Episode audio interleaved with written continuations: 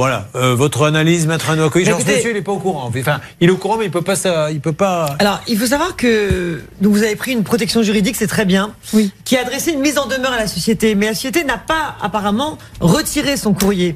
Alors, le conseil déjà que je donne à tout le monde, hein, c'est important, ne pas retirer un courrier, ça, ça veut dire qu'on est d'accord. Ben oui. Donc, le conseil que je donne à tout le monde, c'est retirer vos courriers recommandés. Bah, donc ça fait ses affaires. Bien sûr, c'est très bien pour elles, c'est en même temps embêtant parce que pour un accord amiable, c'est plus difficile. Bien sûr. Donc, ils ont été relancés, il n'y a pas de dialogue.